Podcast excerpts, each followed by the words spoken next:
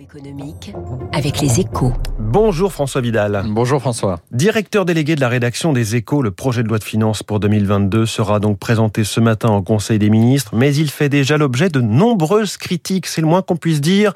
En cause, le flou qu'entretient le gouvernement sur les prévisions de dépenses, alors que le chef de l'État multiplie les promesses euh, ces derniers temps. Une sévérité que vous ne partagez pas, François. Bah, D'abord, il faut dire que ce n'est pas une première. Hein, et à cet égard, la, copie présentée aujourd'hui n'arrive pas à, à, la cheville du dernier budget du quinquennat Hollande, tellement bancal que la Cour des comptes l'avait qualifié d'insincère à l'époque. Pour autant, est-ce une bonne idée de s'inscrire dans cette tradition? Eh bien, je ne suis pas loin de le penser. Hein. Après 18 mois de quoi qu'il en coûte, et alors que la France continue de se financer à taux zéro grâce à la BCE, un retour brutal à l'orthodoxie budgétaire aurait été risqué pour les échéances électorales à venir, bien sûr, mais aussi pour ne pas casser la croissance. Nicolas Sarkozy peut en témoigner, hein, lui qui, à la veille de la présidentielle, avait fait le choix d'un budget de rigueur pour 2012.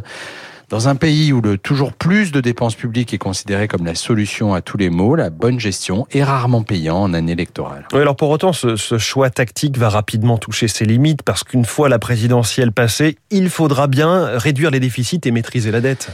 Euh, ce sujet va évidemment devenir prioritaire dès la parenthèse de la pandémie refermée. Hein. Vous avez raison, maintenir durablement un déficit public autour de 5% du PIB euh, avec une dette de 116% est inenvisageable. Hein. La seule solution pour pour y remédier sera alors de faire d'importantes économies, puisque personne n'envisage sérieusement d'augmenter les impôts.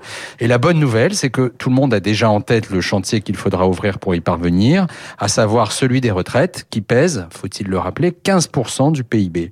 En installant ce sujet dans le débat depuis des mois, Emmanuel Macron a déjà préparé le terrain.